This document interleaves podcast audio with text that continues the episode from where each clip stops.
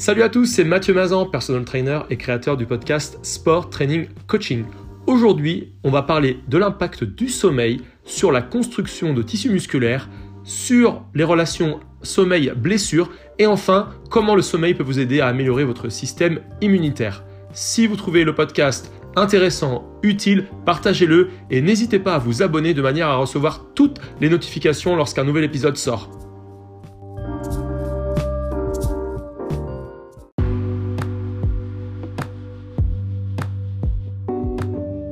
Le premier point que j'aborde est la relation entre le sommeil et la construction de protéines musculaires, à savoir les gains.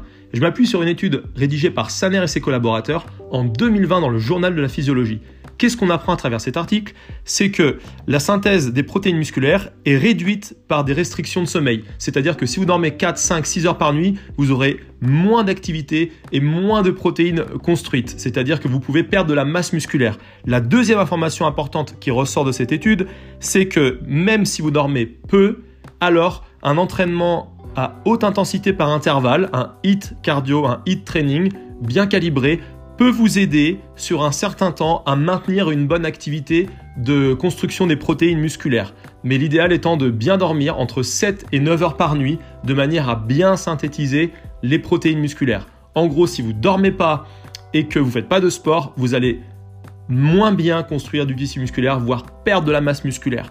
Si vous dormez bien et que vous faites de l'activité, c'est la zone idéale. Et enfin, si vous avez peu de sommeil, 4, 5, 6 heures de sommeil par nuit, mais que vous faites de l'exercice bien calibré à haute intensité, alors vous pouvez espérer pendant un certain temps avoir une construction des protéines musculaires à peu près équivalente à la personne qui dort bien.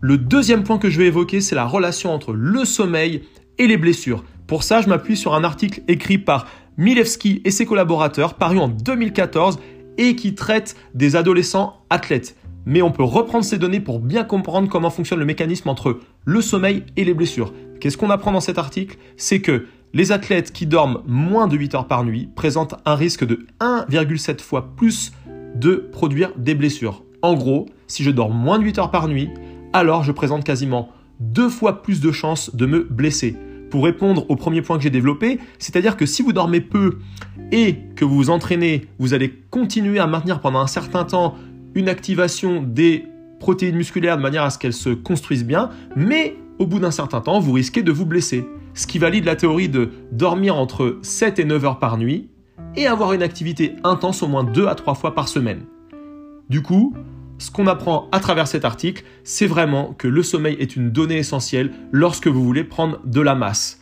Pour deux raisons. La première, c'est que durant le temps où vous dormez, alors vous laissez à votre corps le soin de recover, de reprendre des forces et de construire ses protéines musculaires. Et la deuxième, c'est que si vous voulez faire ça sur la durée, alors le sommeil va vous protéger de la blessure.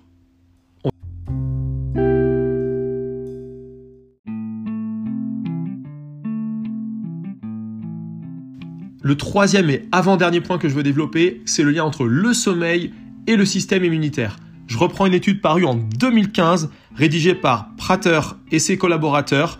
Du coup, cette étude, qu'est-ce qu'elle nous dit? Eh bien que ceux qui dorment moins de 4 à 5 heures par nuit ont 4,5 fois plus de chances de développer des rhumes, des grippes et des maladies infectieuses que ceux qui dorment beaucoup plus. Encore une fois, le sommeil permet aussi à votre système immunitaire et à vos défenses de se recharger pour faire face à toutes les épidémies des virus. Sur l'entraînement, qu'est-ce que ça représente? C'est-à-dire avoir des périodes d'entraînement beaucoup plus longues, avoir un état de forme conséquent et ne pas avoir des perturbations tous les mois, les deux mois parce que vous manquez de sommeil et qu'à chaque fois vous devez recommencer votre routine d'entraînement, recommencer tout à zéro, ce qui n'est pas super bon pour le moral. Donc moi, j'utilise cette euh, étude notamment pour ça, pour dire que si vous dormez beaucoup, vous avez un système immunitaire en meilleure santé et donc plus de chances de vous entraîner longtemps sans pépins ou en tout cas de diminuer les risques de pépins.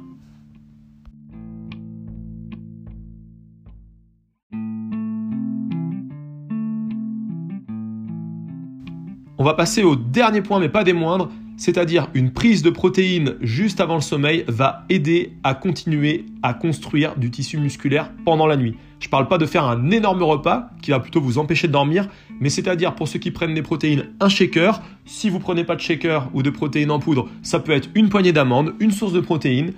Si vous faites ça, vous allez faire un apport juste avant le sommeil, lors d'un breakdown, et durant la période de la nuit, pendant votre sommeil, votre corps va travailler, utiliser ces protéines pour reconstruire ou construire du tissu musculaire.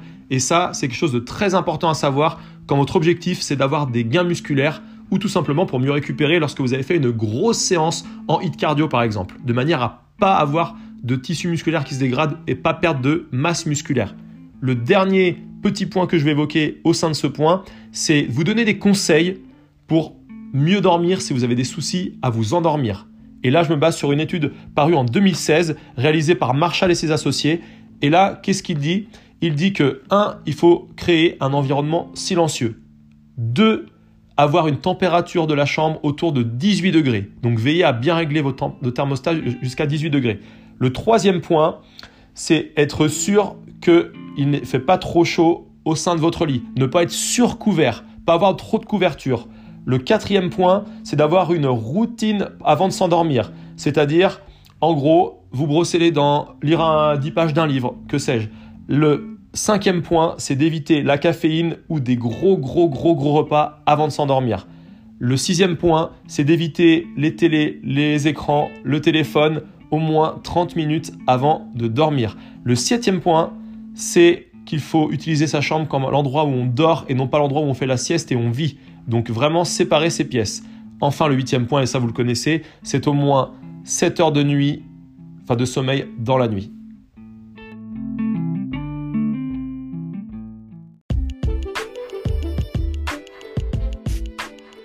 Allez, il est temps de conclure assez rapidement. En gros, ce qu'on a retenu de ce podcast, c'est qu'il faut dormir entre 7 et 9 heures. Que sous 7 heures, vous augmentez le risque de blessure et vous allez diminuer la qualité de la synthétisation de vos protéines et diminuer donc les gains musculaires. Et enfin, la troisième chose que l'on a apprise, c'est que dormir protège votre système immunitaire.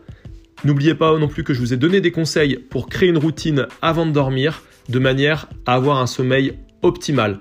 Voilà, c'est tout pour aujourd'hui. Si vous voulez en savoir plus et suivre mes routines, n'hésitez pas à me suivre sur les réseaux sociaux, notamment sur Instagram, Mathieu sur LinkedIn, sur Facebook